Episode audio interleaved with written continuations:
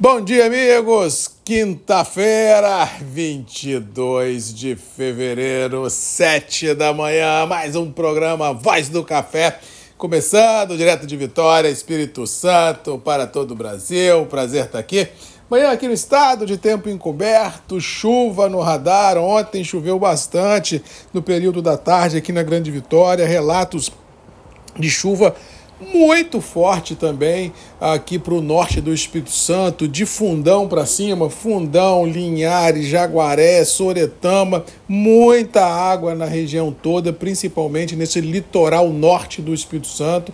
Com detalhe, em algumas regiões a chuva passou da conta, dando prejuízos tanto a campo e a cidade, relatos de algumas represas em propriedades rurais terem sido rompidas, realmente em algumas ruas, em alguns municípios, alagamentos, realmente a chuva, o clima tem passado da conta, nada é mais normal no clima, não hoje, mas nos últimos anos, né? Quando chove, passa da conta, quando faz seca, passa da conta, quando faz frio, passa da conta, quando faz calor, passa da conta, ou seja, é uma situação muito é, complicada porque traz transtornos não só à vida produtiva, mas também a implementos, a estufas, a armazéns. Realmente é um salve-se quem puder. E eu sempre falo aqui nos grupos, independente com quem faça, faça o seu seguro rural, faça o seu seguro dos implementos, faça seu seguro do armazém, faça seu seguro da sua lavoura, porque só assim você pode minimizar a sua exposição ao risco, e isso num momento complicado do mercado, onde a gente trabalha com margens muito curtas, você se expor ao risco de forma desnecessária realmente é uma loucura.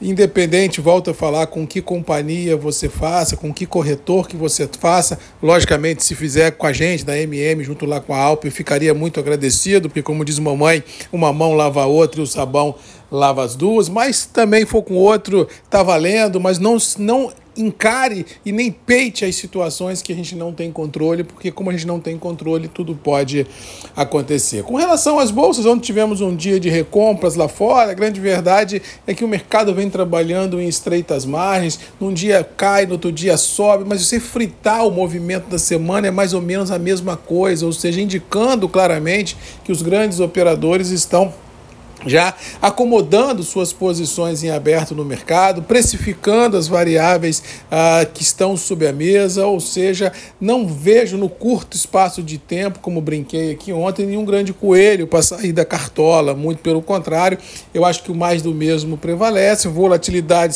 sempre ocorre, porque o cara que comprou tem que sair e o cara que saiu tem que entrar, faz parte do jogo especulativo, mas assim, ah, Marco, pode subir mil ou cair mil, não vejo isso. Pode subir 100, cair 100, pode subir 200, cair 200? Pode. Ou seja, essas oscilações curtas, isso deve ser a tônica dos próximos dias, salvo, é claro, se ocorrer um fato novo de grandes proporções. Fora isso, o mais do mesmo deva prevalecer. Dólar continua na mesma pegada, 4,90 com 5, mercado sem indicação do que vem por aí. Ontem, na divulgação da ata da reunião do Fed, do Federal Reserve nos Estados Unidos, indicou claramente que os conselheiros não estão confortáveis em iniciar um processo de redução de juros por lá, ou seja, todo mundo pediu muita parcimônia, muita calma nessa hora e todo mundo que apostava de março que foi para maio, de maio foi para junho e acho que só mesmo no segundo semestre é que a gente pode vir a ter aí algum tipo de rebaixamento de juros se a economia der sinais de fraqueza. Se continuar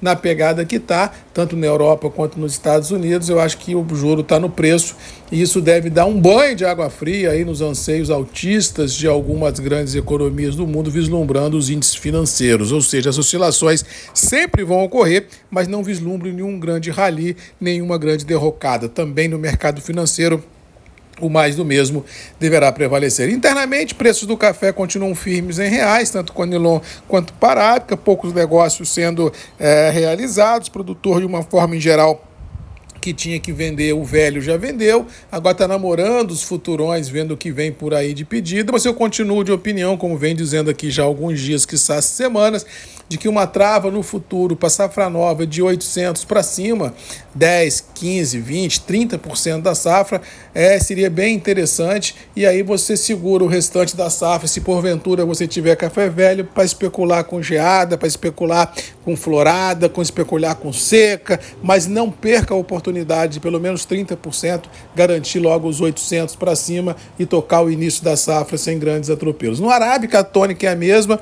Se tiver negócio para café novo com preços que lhe uh, sejam interessantes, principalmente nos cafés intermediários, porque no café fino sempre tem uma volatilidade maior quando você tem problemas climáticos, a gente acha que pode ser também bem interessante uma trava nisso aí. Mas no todo, acho que o mercado está no preço, acho que 24 teremos emoções nos mercados e acho que 24 a gente vai continuar a ver o mercado com pegada para Conilon e com Arábica e com isso mantendo os níveis de preços praticados, a exemplo do que nós presenciamos hoje nos níveis internacionais. Não vejo, não aposto em baixa de mercado. Um abraço, fiquem com Deus, boa quinta-feira. Sempre lembrando que sete da manhã, eu e você temos um encontro marcado aqui nos grupos de redes MM, ponto de encontro de todos nós. Um abraço, que Deus nos abençoe e até amanhã.